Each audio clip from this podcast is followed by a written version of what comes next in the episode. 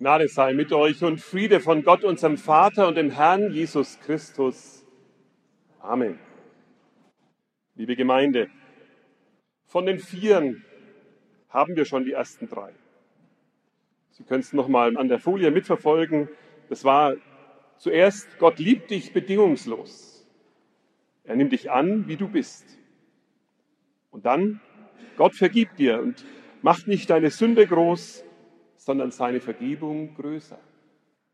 Und dritte war, Jesus starb für dich und sagt damit, was immer du über dich oder über ihn denkst, dein Leben ist ihm so wertvoll, dass er seines dafür einsetzt. Ich finde, das sind drei wunderbare, drei fantastische Zusagen für unser Leben. Ich glaube, es ist der Auftrag, den Gott uns als seiner Gemeinde gegeben hat, dass alle Menschen diese Zusagen hören und verstehen. Dazu kann man in einen Lichtspurgottesdienst kommen oder in den Alpha-Kurs gehen. Dazu kann man sich mit anderen austauschen, in Gesprächsgruppen oder im Alpha-Kurs zum Beispiel, in Hauskreisen. Manche von euch denken jetzt, wenn ihr diese großartigen Versprechen Gottes immer wieder neu den Menschen zusagt. Stellt sich da nicht die Frage, und wie geht es dann weiter? Was kommt dann, wenn ich diese Zusage gehört habe, wenn ich sage, das spricht mich an? Wie kommt das in unser Leben? Ich finde, das ist eine wichtige Frage. Da kommen Menschen durch ein Problem, vielleicht eine Krankheit, einen Todesfall, für einige Zeit in unsere Gottesdienste. Ich kann das immer wieder beobachten. Vielleicht kommen Sie als Konfirmanden in den Unterricht und in den Gottesdienst. Oder Sie gehen in den Alpha-Kurs. Und dann spüren Sie, wie diese Zusagen Ihr Herz berühren. Es sind nicht einfach nur Sätze, die Sie hören, sondern es sind lebendige Worte, Worte des Lebens, die etwas ausmachen, die etwas bewirken, die getrost machen, Frieden schenken oder einfach nur wohltuend sind. Nur dann geht es irgendwie nicht weiter. Irgendwie hat man das Gute verstanden, ja, irgendwie vertraut man darauf auch. Das war mal wichtig, aber dann irgendwie ist es auch stecken geblieben und stehen. Das ist sehr oft nicht böse gemeint, eigentlich immer. Es ergibt sich einfach nicht. Es war irgendwie ein nächster Schritt noch ausgestanden und der fehlt darum, wie kann es weitergehen, wenn du angesprochen bist von dem guten Wort Gottes, wenn es dir Licht ins Leben gebracht hat. So wie wir es heute in der Lesung gehört haben. Jesus ist das Licht dieser Welt. Er kommt, damit die Seinen ihn annehmen. Und du sagst, das habe ich jetzt verstanden. Das stand ja jetzt klar da mit diesen drei wunderbaren Zusagen. Das ist mir auch wichtig geworden. Du vertraust darauf, dass das die Wahrheit ist. In unserer Lesung, die wir gehört haben aus dem ersten Kapitel des Johannesevangeliums, ist ja gar nicht so leicht zu verstehen, da gab es einen deutlichen Hinweis. Wie geht es weiter? Und Sie können es sehen, ich lasse den Vers extra einblenden, es ist der Vers 12. Aber wer sich Jesus öffnete, denen verlieh er das Recht, Kinder Gottes zu werden. Ich finde, das ist übrigens noch eine großartige Zusage. Gott verleiht uns das Recht, Kinder Gottes zu werden. Sind wir dafür eigentlich offen, dass wir Kinder Gottes werden können? Wir in unserer Welt reden ja immer so von Bürgerschaften. Das hat der Paulus auch gemacht. Man müsste also in unserer Zeit sagen, Jesus sagt, du bekommst die Staatsbürgerschaft des Himmels. Du bist nicht nur einer, der da Asyl sucht, sondern du bist da sogar ein Kind des Königs, des Herrschers, Gottes. Bist du bereit und offen dafür? Das hat natürlich Konsequenzen. Du bist dann keiner mehr, der für Gott ein Fremder ist oder ein Diener oder ein Gast. Wie oft höre ich das bei Menschen, denen Gott wichtig geworden ist, dass sie das immer wieder auch so leben und so sagen, als wären sie ein Diener, ein ein vielleicht zu Gott gehörender, ein, ja, wenn ich doch nur sicher wäre, dass ich das sein darf. Jesus sagt, Ich verleihe dir das Recht, ein Kind Gottes zu sein. Verlass dich auf dieses Wort. Öffne dich für dieses Wort. Da entsteht etwas, das mehr ist als Freundschaft. So wie Jesus von Gottes Vaterschaft spricht, entdecken wir, wie großartig das ist. Nämlich als Kind Gottes sollst du frei sein und gleichzeitig eine großartige Nähe zu Gott haben. Als ein Kind, das die Freiheit genießt, die ein guter Vater, eine gute Mutter ihm schenkt. Und zugleich immer weiß, er steht hinter mir, der verlässt mich nicht. Und in dem Leben mit diesem Gott, mit Jesus, steckt so eine große Fülle, so viele Möglichkeiten, so viele Überraschungen und so viel Erfüllung. Ich habe einfach mal so ein kleines Brainstorming für mich gemacht. Schon in der vorletzten Woche habe ich mich mal hingesetzt und habe mal so ein Blatt beschrieben. Und ich sage euch, das ist einfach nur das, was mir eingefallen ist. Ich habe dann aufgehört, weil das Blatt voll war. Ich möchte gerne, dass ihr das jetzt mal seht. Was heißt Glaube, Leben im Alltag? Also jetzt kommt die Folie.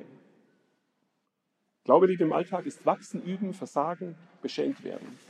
Und dann kommt so vieles dazu. Danken und loben, krank sein, heil werden, Segen empfangen und segnen, gewiss sein und zweifeln, handeln und hoffen, frei sein und dienen, Freunde finden und Freunde sein, am Ende sein und neu anfangen, auftanken und Frucht bringen, mitleiden und mitfreuen, still sein und reden, glücklich sein und Frieden spüren, Neues entdecken, Gewohnheiten pflegen, Gottes Willen suchen und dabei sich selbst finden.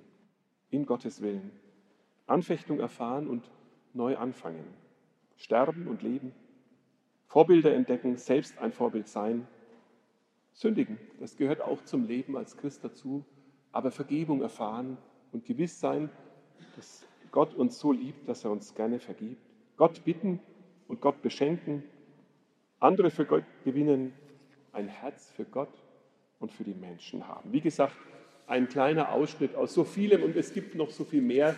Ich könnte euch noch drei Listen, die ich gefunden habe, vorlesen, aber ich tue es jetzt nicht. Ihr sagt vielleicht jetzt mal langsam, das überfordert mich jetzt. Das kann ich ja gar nicht schaffen. Aber versteht bitte richtig, Leben als Christ ist kein Leistungsabzeichen. Das heißt nicht, ihr müsst das jetzt alles machen, dann seid ihr ein guter Christ. Das ist eine ganz große Gefahr.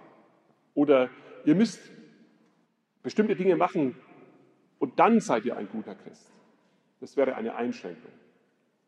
Die Fülle ist zu viel, die Einschränkung kann eintönig sein. Und manchmal leben wir als Christen ja so, dass wir sagen, mir ist das wichtig und das muss auch für dich wichtig sein. Und ein anderer sagt, ja, aber da, da fühle ich mich nicht wohl. Dann ist es gut, wenn du weißt, das Leben mit Gott ist so vielfältig. Es passt auch zu dir und zu deinem Leben, zu deinen Sehnsüchten, zu deinen Hoffnungen, vor allen Dingen aber auch zu deinen Gaben. Denn so sieht dich Gott als der Schöpfer und Vater. Er sieht dich mit deinen Begabungen. Eines müsst ihr wissen, ein Leben, das offen für Gott ist, wird nicht eintönig, wenn wir uns nicht selbst für ihn verschließen. Für heute einmal, um es nicht zu unübersichtlich machen, noch drei Dinge mit auf den Weg. Wie geht es weiter? Und dazu der Vers aus Offenbarung 3.20, ihr könnt ihn jetzt anschauen. Jesus sagt, sieh doch, ich stehe vor der Tür und klopfe an. Wer meine Stimme hört und die Tür öffnet, bei dem werde ich eintreten. Ich werde mit ihm das Mahl einnehmen und er mit mir. Auch ein Vers, der uns darauf hinweist. Öffne dich für das, was Gott mit dir vorhat. Öffne ihm die Tür und lass ihn herein. Also wie geht es weiter? Das heißt zuerst einmal hinhören. Wer meine Stimme hört, hinhören.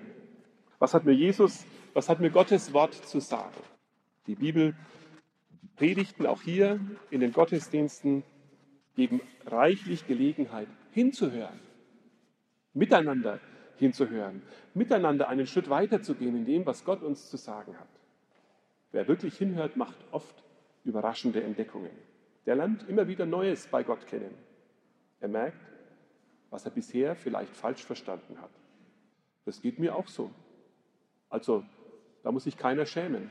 Immer wieder entdecke ich, dass ich mir ein Bild gemacht hatte, Aber Gott ist viel größer, viel anders. Du wirst sehen, der Glaube ist wie ein Schiff, das manchmal friedlich im Hafen ruht, dann aber auch wieder durch abenteuerliche See fährt. Immer ist es gut, hinzuhören. Was hat Gott mir jetzt und heute zu sagen? Wer sich im Hinhören einübt, der wird früher oder später anfangen, selbst mit Gott zu sprechen. Ihn zu fragen, ihm zu klagen. Wenn dir das mit Gott reden merkwürdig vorkommt, weil du sagst, ich habe eigentlich noch nie gebetet oder ich war noch nie sicher, dass das, was ich als Gebet in meinem Herzen gedacht habe, auch ein Gebet ist, sag ihm doch einfach, was du auf dem Herzen hast.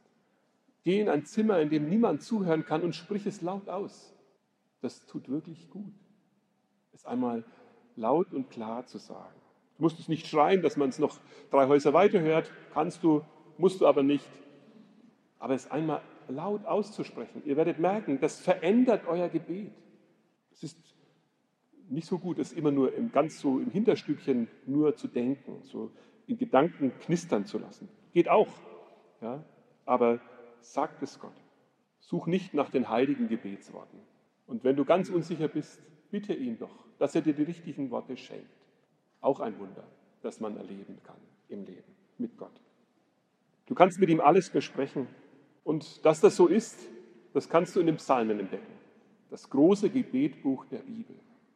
Manchmal erschrickt man, wie Menschen mit Gott reden. Aber mit Gott kannst du alles besprechen.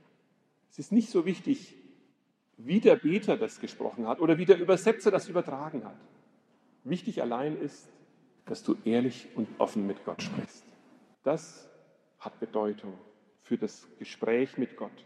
Und das Dritte, also hören, sprechen und Gemeinschaft. In dem Vers aus der Offenbarung wird es so deutlich. Ja? Öffne mir die Tür und ich will Gemeinschaft mit dir haben. Gott sehnt sich nach Gemeinschaft. Wir Christen leben heutzutage so als moderne Christen ja ganz anders. Wir sagen, das soll meine Bedürfnisse stillen. Also ich habe ein Bedürfnis und dann möchte ich die Lieder hören, die mir gefallen und ich möchte die Gemeinschaft haben, die mir gefällt und ich möchte die Worte hören, die mir gefallen. Und Gott sagt, ich habe ein Bedürfnis nach Gemeinschaft mit dir. Öffne mir die Tür deines Herzens und ich komme. Und er sagt, lass uns miteinander essen. Einmal im Monat feiern wir das als Gemeinde, dass wir sagen, Gott ist der Gastgeber eines Mahles. Kommt, er lädt euch herzlich ein und er hat die Sehnsucht, dass ihr mit ihm Gemeinschaft habt. Auch beim Essen. Und natürlich, ihr kennt das ja, das alte Gebet. Komm, Herr Jesus, sei du unser Gast. Es nimmt es auf, dass Gott mit uns Gemeinschaft haben will. Wir können das pflegen, wo auch immer wir leben und wie wir leben, beim Brunch, nach dem Gottesdienst, beim Kirchencafé, bei Festen und Feiern, ob sie nun kirchlich oder privat sind. Gemeinschaft als Christen miteinander und mit Gott pflegen. Aus der Gemeinschaft, die wir leben, wächst etwas Großartiges. Denn miteinander können wir Dinge tun, die wir alleine nicht stemmen können. Anderen helfen zum Beispiel, für andere beten, für uns beten. Auch ganz wichtig.